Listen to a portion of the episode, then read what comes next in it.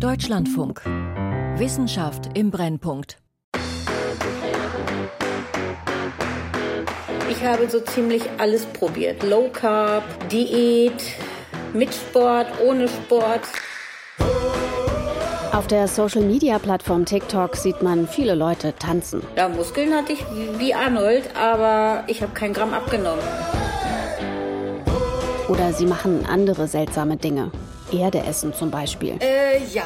Für die Verdauung. Ich wollte mal ein kleines Update geben. In letzter Zeit sind da aber auch einige, die Arzneipackungen in die Kamera halten. Jetzt bin ich bei den 1 Milligramm. Es sind Diabetikerinnen, die sich in ihren Videos ein Medikament ins Bauchfett spritzen. Es ist eine Woche vorbei, seit ich Ozempic gespritzt habe. Heute Abend kommt die nächste Dosis. In letzter Zeit ist immer häufiger die Rede von einem Diabetesmedikament, mit dem man auch abnehmen kann.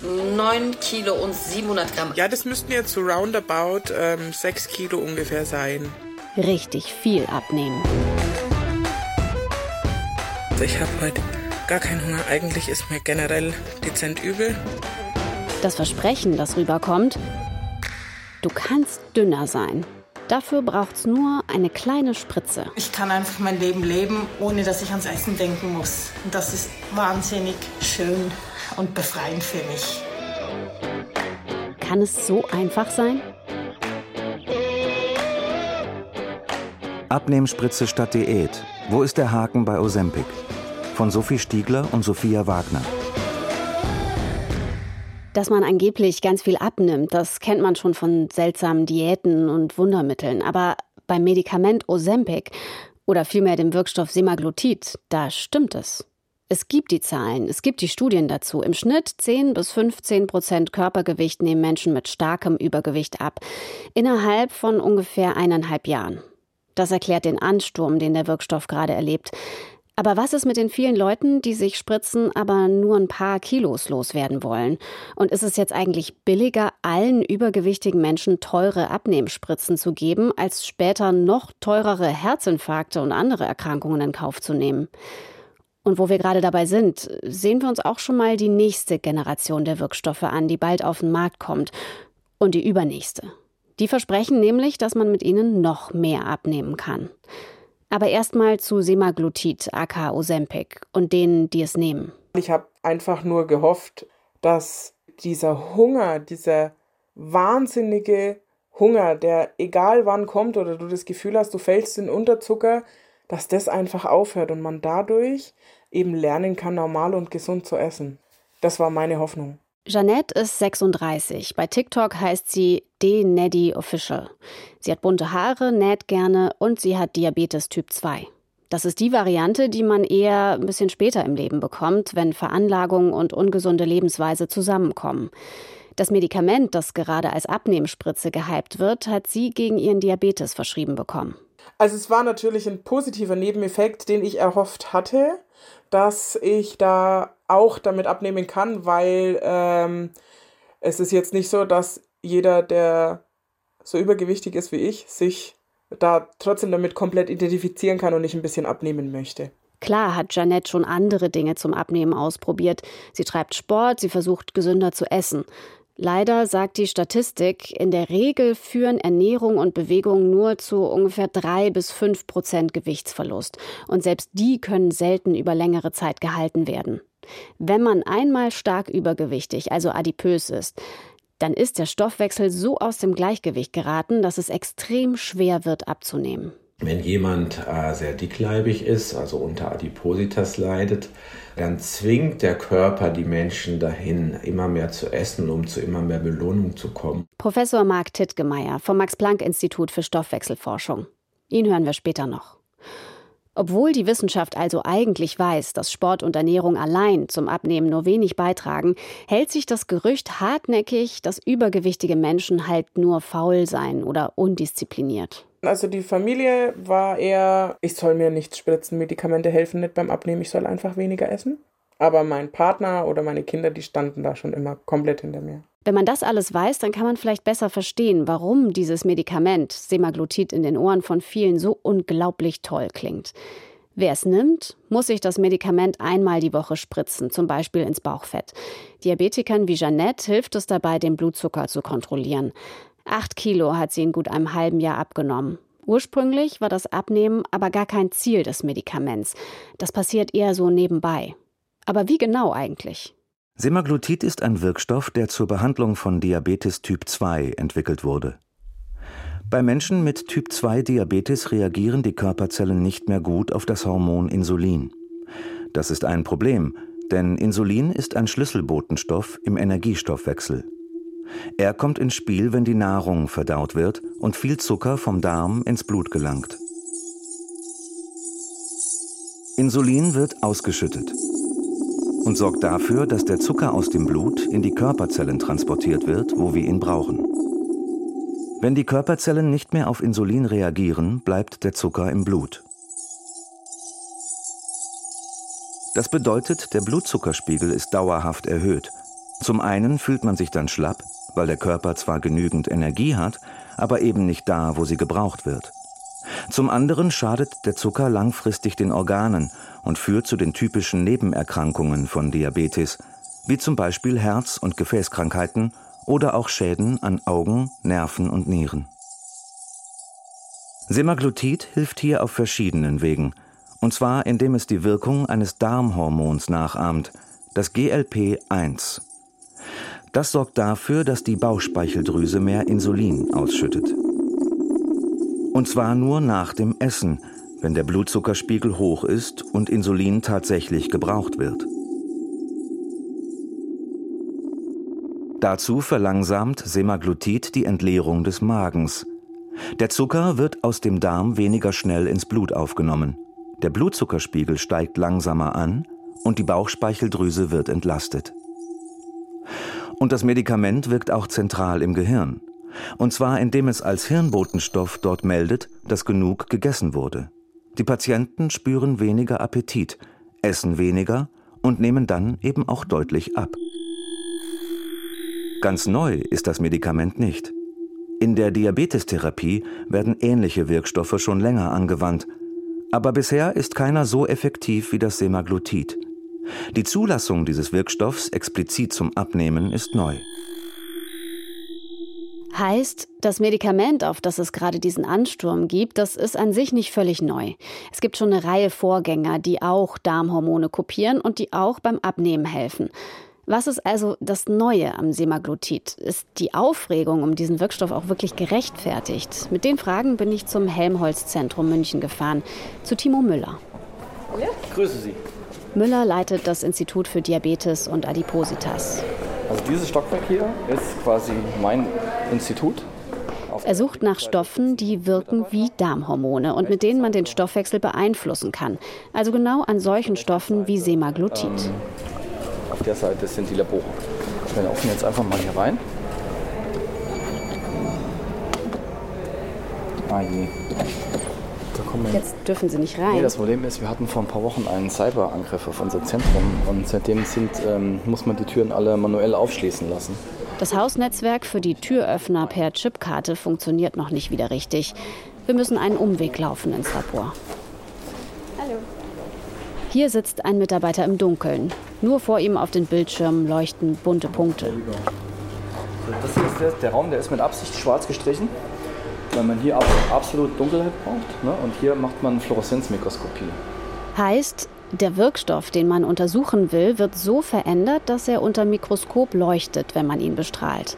In diesem Fall, wenn er im Gehirn der Versuchsmaus angekommen ist. Timo Müller zeigt auf die roten Punkte. Und jetzt sehen wir hier eine bestimmte Region im Gehirn, wo dieses Medikament auftaucht. Das heißt, wir können jetzt relativ sicher sagen, in welche Hirnbereiche gelangt das Medikament und dann sehen Sie hier diese roten Punkte. Oder jetzt grün, ja. Das sind von diesem Medikament aktivierte Nervenzellen. Auch Darmhormone gehen im Körper beträchtliche Umwege. Für sie gibt es zum Beispiel Rezeptoren am Herzen und auch im Gehirn. Deshalb können das Semaglutid und neue Wirkstoffe, die hier in München erforscht werden, dem Gehirn signalisieren, alles easy, du bist satt. Allerdings muss der Wirkstoff dafür erstmal im Gehirn landen. Damit genug davon ankommt, wird das Semaglutid in doppelter Dosis gegeben, wenn es zum Abnehmen verwendet wird. Aber das ist nicht das Neue am Wirkstoff. Bis vor wenigen Jahren war die war, das, war die gängige Meinung, dass es nicht möglich ist, einen sicheren pharmakologischen Gewichtsverlust von mehr als 10 Prozent zu erreichen. Und zwar, weil man in den letzten 100 Jahren schon sehr viel probiert hat mit teils sehr, sehr schlechten Ergebnissen. Dort hat man angefangen mit Schilddrüsenhormonen. Das wurde damals aus Schafen isoliert und stimuliert unter anderem den Energieverbrauch, ja, hat aber sehr starke kardiovaskuläre Nebeneffekte. Es macht also Herzrhythmusstörungen bis hin zum plötzlichen Herztod. Danach hat man dann Substanzen verwendet wie Dinitrophenol, welches im Ersten Weltkrieg zur Herstellung von Munition verwendet. Führt allerdings dazu, dass man auch schnell Fieber bekommt äh, und daran dann verstirbt. Es gab als 30 Todesfälle. Danach mit Sachen experimentiert. Zum Beispiel Amphetamin. Fenfluramin, Dexfenfluramin in den 70er Jahren, Serotonergika, dass die Menschen gehäuft äh, Herzklappenfehler bekommen. Deswegen wurde dann Fenfluramin wieder vom Markt genommen, Ende der 70er Jahre. Danach hatten wir dann. 2014 ähm, kamen dann die ersten Wirkstoffe, die das Darmhormon GLP-1 zum Vorbild hatten. Ein paar Jahre später dann Semaglutid, das ähnlich funktioniert, aber stärker wirkt. Der Effekt von Semaglutid ist sehr beachtlich, weil Semaglutid nicht nur das Körpergewicht reduziert und die Nahrungsaufnahme reduziert, sondern auch positive Effekte auf das Herz-Kreislauf-System hat. Zwei kleine Veränderungen machen das Semaglutid wirkungsvoller als das Vorgängermolekül Liraglutid. Der Unterschied ist relativ gering. Es ist nur eine Aminosäureunterschied und die Fettsäure. Denn das Darmhormon, das beide Wirkstoffe kopieren, das bleibt nur wenige Minuten im Blut. So lange, bis es zerschnitten wird, erklärt Müller. Durch ein bestimmtes Enzym, die sogenannte Dipeptidylpeptidase 4, wird das inaktiviert, das GLP. Können Sie es nochmal sagen für mich? Das ist, ähm, also abgekürzt würde man DPP4 sagen. Das ist die Dipeptidylpeptidase 4. Dieses Enzym wird aber sozusagen ausgetrickst. Das Semaglutid bekommt eine künstliche Aminosäure verpasst, sodass das Enzym es nicht mehr erkennt. Es wird nicht zerschnitten und kann länger wirken. Die extra angehängte Fettsäure verlängert seine Lebenszeit zusätzlich, indem sie fester an einen Stoff im Blut bindet und so durch unsere Adern reist. Und das ist eigentlich schon alles. Längere Lebenszeit, stärkere Wirkung. Und man muss es nur einmal pro Woche spritzen, statt einmal am Tag, wie das vorher entwickelte Liraglutid. Das war auf jeden Fall ein Gamechanger. Ja, wir haben in nahezu 100 Jahren pharmakologische Adipositas-Forschung kein Medikament entwickeln können, was es geschafft hat, bei tolerablen Dosierungen das Körpergewicht sicher um mehr als 10 Prozent zu senken. Also für viele Menschen, die schon lange Kalorien zählen, die morgens um sechs aufstehen, um noch vor der Arbeit joggen zu gehen, die trotzdem nicht abnehmen, für die gibt es endlich ein Medikament, das verspricht, ihnen zu helfen. Das klingt irgendwie fast zu gut, um wahr zu sein. Und deswegen fragen wir hier, wo ist eigentlich der Haken an der Sache? Gibt es einen? Und tatsächlich, wenn man genauer hinschaut, dann gibt es durchaus einen Haken. Eigentlich sogar eine ganze Reihe Haken. Zum einen ist Semaglutid kein Wundermittel, Überraschung. Und diese Idee, auf dem Sofa zu sitzen und die Spritze wirkt dann halt, die funktioniert eben doch nicht. Sophia, du hast mich bei der Recherche zu der Sendung unterstützt und du hast mit Diabetespatientinnen, mit Ärzten, mit Wissenschaftlern über Semaglutid gesprochen und die verschiedenen Auswirkungen. Ähm, was kann denn der Wirkstoff wirklich und vor allem, was kann er nicht? Was in der öffentlichen Debatte oft wegfällt, in den Studien wurde Semaglutid immer mit Sport und einer Ernährungsumstellung kombiniert. Das hat auch der Endokrinologe Matthias Blüher betont. Der leitet am Universitätsklinikum Leipzig die Adipositas-Ambulanz. Alleine das Medikament kann es nicht richten. Und auch die Studien für die Medikamente sind gemacht worden, zusätzlich zu einer gesünderen Lebensweise, sodass der Effekt eines Medikaments allein ohne diese Maßnahmen gar nicht so gut bekannt ist, weil das in den wissenschaftlichen Studien immer zusätzlich zu Diät und Sport war. Und die Abnehmwirkung ist nur für Menschen mit Adipositas erforscht, also mit einem Body Mass Index von über 30 bzw. ab 27 mit Vorerkrankungen. Als Beispiel, ein Mann, der 1,80 groß ist, wäre bei so einem Body Mass Index etwa 90 bis 100 Kilo schwer. Die 10 bis 15 Prozent Körpergewicht, die in Studien für die Abnahme rauskamen, gilt also auch nur für Menschen mit Adipositas. Bei schlankeren Menschen wird es deutlich weniger sein. Das wäre also schon unser Haken Nummer eins beim Abnehmen. Haken Nummer zwei ist, dass das Medikament aktuell bei uns in Deutschland nur für Menschen mit Typ 2 Diabetes auf dem Markt ist, unter dem Namen Ozempic. Man muss aber sagen, daran halten sich sowieso nicht alle, weder die, die es nehmen, noch die, die es verschreiben. Nee, daran halten sich nicht alle. Das Medikament Ozempic wird entgegen der Zulassung auch zum Abnehmen verschrieben. Und das verschärft ja eine Knappheit bei einem Medikament, die es sowieso schon gibt, weil die Nachfrage gerade in den USA extrem hoch ist.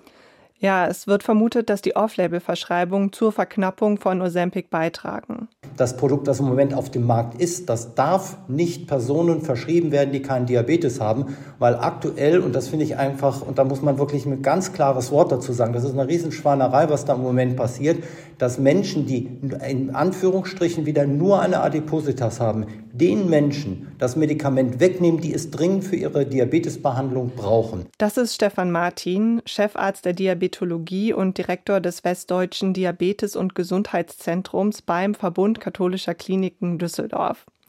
Diabetikerinnen, die das Medikament nehmen, haben mir bestätigt, dass es manchmal schwer zu kriegen ist. Ria Weber zum Beispiel. Sie hatte zu dem Zeitpunkt von unserem Gespräch noch Wirkstoff für drei Wochen. Und dann habe ich mich heute schon äh, ans Telefon gesetzt und habe die Apotheken angerufen und verschieden. Da ist wieder sehr schwierig, dass man dann ähm, das bekommt, weil viele haben da Lieferschwierigkeiten. Man muss halt rumtelefonieren. Kam es denn bei Ria Weber schon mal vor, dass sie gar keine Medikamente bekommen hat? Nee, und das ist auch so ein bisschen der allgemeine Tenor. Man muss planen, sich frühzeitig kümmern und die Apotheken durchtelefonieren. Aber dass man das Mittel dann gar nicht bekommt, scheint eher nicht zu passieren.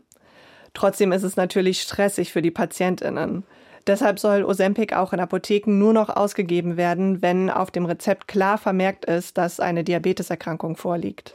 Das kann man aber wohl leicht umgehen, wenn man online bestellt. Und wenn man ein bisschen sucht, findet man auch hier in Deutschland einen Arzt oder eine Ärztin, der oder die es off-label verschreibt. Im Missbrauch als Lifestyle-Droge sieht auch Matthias Blüher das größte Problem. Das ist ja die große Gefahr, die ich sehe, dass man jetzt plötzlich mit der Gießkanne denkt, dass so eine Art von Medikamenten einfach für jeden geht, der abnehmen möchte. Das ist nicht so. Man muss schon vorsichtig auswählen, für wen solche Medikamente geeignet sind und wo es eher eine Gefahr sein kann. Wobei man auch sagen muss, ein Problem, das man ja oft beim Off-Label-Use hat, ist, dass man gar nicht so genau weiß, was das Medikament in solchen Fällen überhaupt macht, weil eben diese Nutzung nicht erforscht ist, diese Anwendung. Ähm, das ist hier nicht das Problem. Nee, weil es gibt es ja auch explizit fürs Abnehmen unter dem Namen Wegovy. Das ist das gleiche Medikament, aber in der doppelten Dosis. Das ist aber in Deutschland nicht erhältlich. Und deshalb weichen viele auf Ozempic aus mit einer niedrigeren Dosis, aber erforscht ist es schon. Ja, und aus der Forschung weiß man aber auch, dass es durchaus Nebenwirkungen gibt, auch ziemlich starke, die bei manchen Menschen nur vorübergehend auftreten, bei anderen aber wirklich während der gesamten Behandlungsdauer anhalten. Also das ging los mit äh, Verstopfung. Also ich war sehr Völlegefühl war immer da, massive Übelkeit, die von jetzt auf gleich kam. Ich habe auch mich öfters übergeben müssen. Es war ganz schlimm am nächsten Tag. Ich war müde, abgeschlagen. Es war richtig anstrengend und ähm, war kein normales Übergeben, so wie man es kennt. Ich hatte massive Bauchkrämpfe und noch dazu ganz starke Gasbildungen. Das war nochmal Jeannette, die wir eben schon mal gehört haben. Was wohl auch vorkommt, ist Retinopathie. Das sind Veränderungen an den Gefäßen im Auge, die bei Diabetes auftreten können, vor allem wenn man die Dosis zu schnell steigert.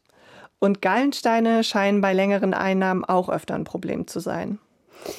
Die Nebenwirkungen, die kennt man aus den Zulassungsstudien mit Menschen mit Diabetes und starkem Übergewicht. Was Semaglutid jetzt mit Normalgewichtigen macht, wenn sie es halt benutzen, um ihre Bikini-Figur zu erreichen oder so, das weiß man einfach nicht. Und das Ding ist ja, wenn man das Gewicht halten will, muss man die Medikamente vermutlich sein gesamtes Leben lang nehmen. Das wäre dann Haken Nummer drei.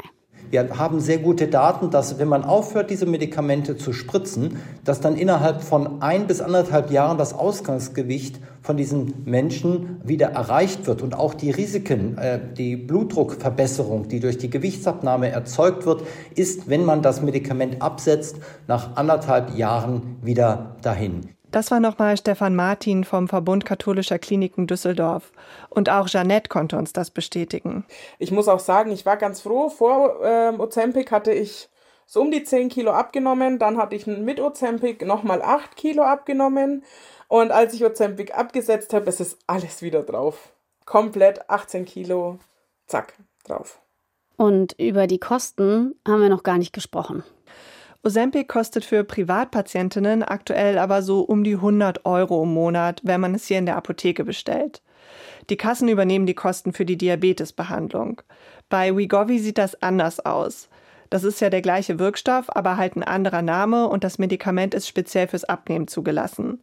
Wenn es in Deutschland auf den Markt kommt, muss man es aber ziemlich sicher selbst bezahlen.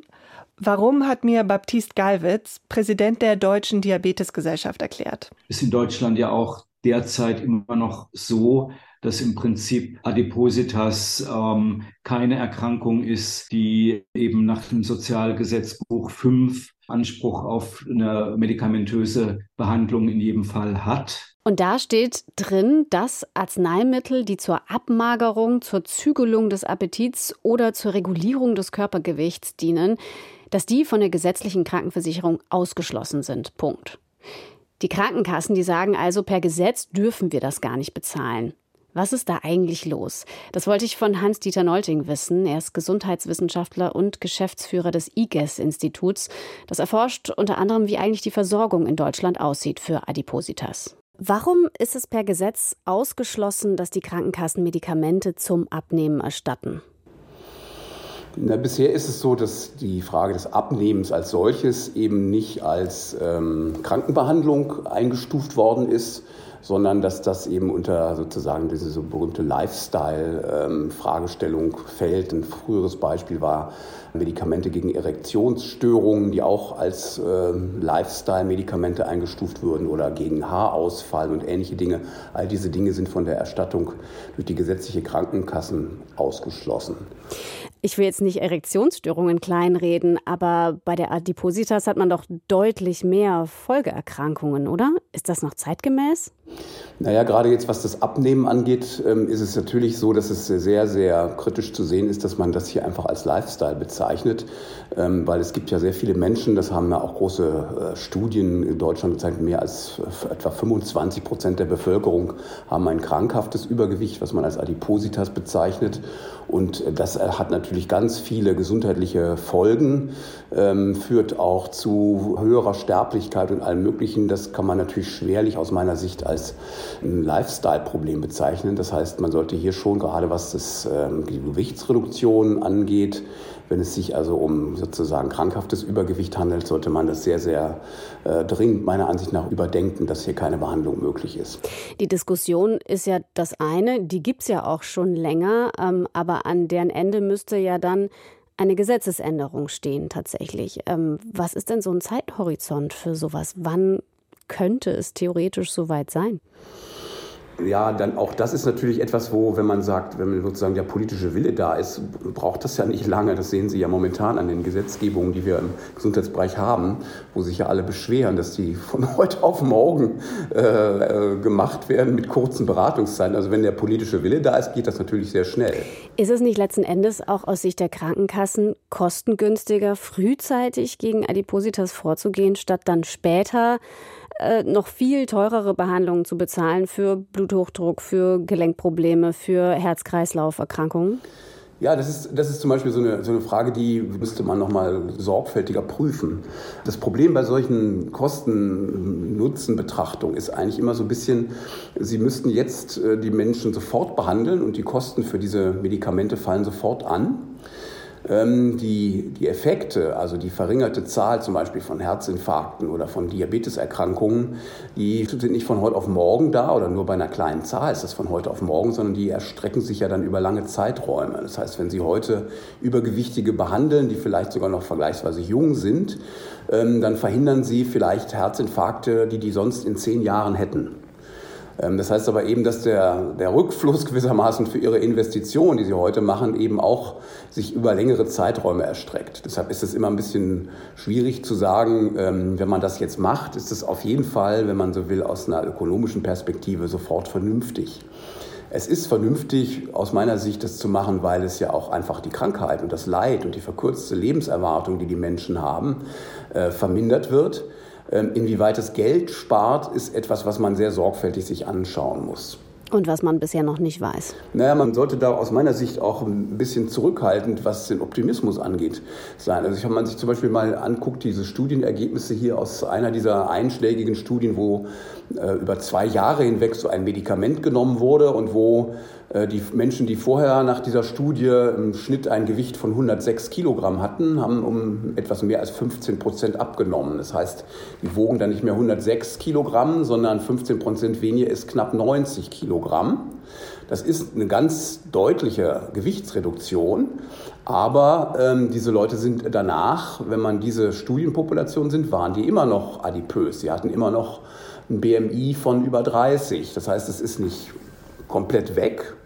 Es ist halt eine Reduktion des Risikos, aber die werden natürlich nicht ähm, die ganzen erhöhten ähm, Risiken für Herz-Kreislauf-Erkrankungen, Krebserkrankungen und so die werden nicht auf Null gesenkt.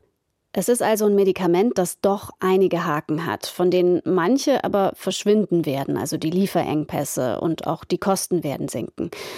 Aber jetzt ist die Zeit, sich zu überlegen, was man mit dieser Art von potenten Abnehmmittel anfängt.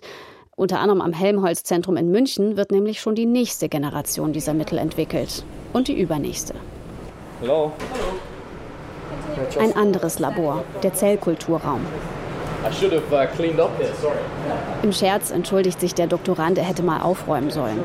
Tatsächlich liegt der Boden voll mit rosa Einmalhandschuhen, Kanülen und Verpackungen. Das muss auch so sein, weil Sie müssen bedenken, wenn jetzt die Person hier drin sitzt, dann arbeitet die ja steril. Ja? Dann hat die keine Zeit, alles in Mülleimer zu stecken, sondern man wirft es einfach hinter sich. Man möchte natürlich so wenig wie es geht in diese Mülleimer reinfassen und dann wieder in die sterile Zellkultur. Das wäre potenziell äh, nicht gut. Ich wundere mich noch, wie man wohl an einem Tag so viele Plastikhandschuhe verbrauchen kann. Aber da holt der Doktorand auch schon einen Objektträger raus und legt ihn unter das Mikroskop. Uh, Auf dem Objektträger sind Heckzellen, eine Zelllinie, die in Laboren beliebt ist, weil sie ziemlich anspruchslos ist. Also hier kann man sich anschauen, dass die Zellen relativ schön gewachsen sind. Wenn die Zellen aneinander kommen, dann bilden die Arme aus und bilden so einen Zellverband. Auf dem Bildschirm des Mikroskops erscheinen schwarze, goldumrandete Flecken, die tatsächlich ein bisschen aussehen, als würden sie die Arme zueinander ausstrecken. Noch sind sie aber nicht genug vernetzt für den Versuch. Da würde man dann am nächsten Tag das Experiment starten. Die Zellen haben künstliche Rezeptoren für das Darmhormon GLP-1 verpasst bekommen. So kann man an ihnen testen, ob ein neuer Wirkstoff die Rezeptoren stärker stimuliert als Semaglutid. Und genau das passiert hier, die Suche nach noch stärkeren Wirkstoffen. Müller hat zusammen mit anderen ein Molekül entwickelt, das nicht nur eins, sondern zwei Darmhormone nachahmt. Das Ergebnis, Tirzepatit, ist in den USA schon gegen Diabetes Typ 2 zugelassen. Die Zulassung für Adipositas steht noch aus. Da ist der Gewichtsverlust noch stärker. Also wir reden hier bei den adipösen Diabetikern durch die Behandlung mit diesem Koagonisten etwa so um 15 Prozent nach anderthalb Jahren und in den adipösen nicht-diabetischen Patienten über einen Gewichtsverlust von deutlich über 20 Prozent. Etwa 50 Prozent der Patienten schaffen sogar über 25 Prozent Gewichtsverlust. Und das ist ein richtiger Gamechanger. Ja.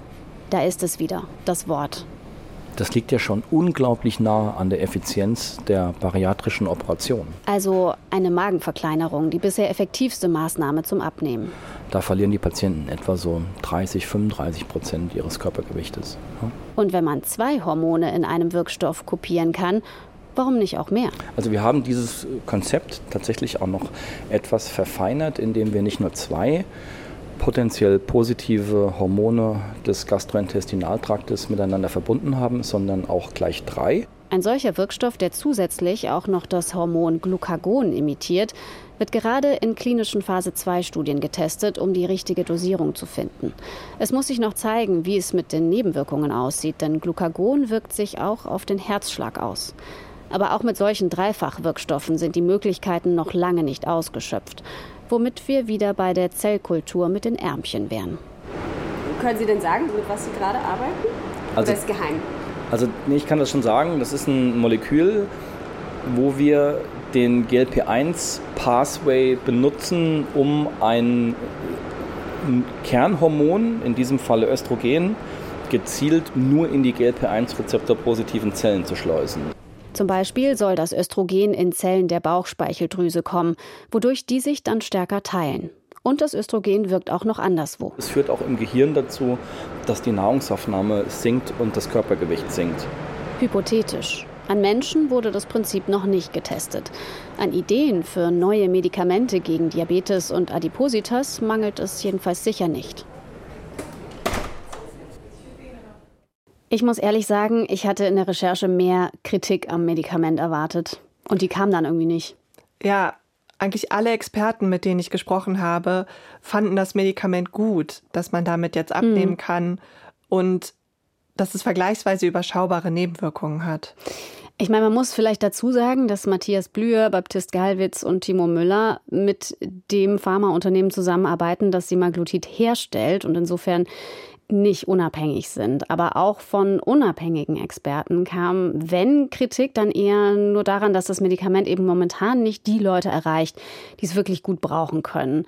Und ja, dass es auf absehbare Zeit zum Abnehmen hier in Deutschland Leuten vorbehalten ist, die entweder auch Diabetes haben und stark übergewichtig sind oder die eben 100 Euro oder mehr im Monat dafür bezahlen können.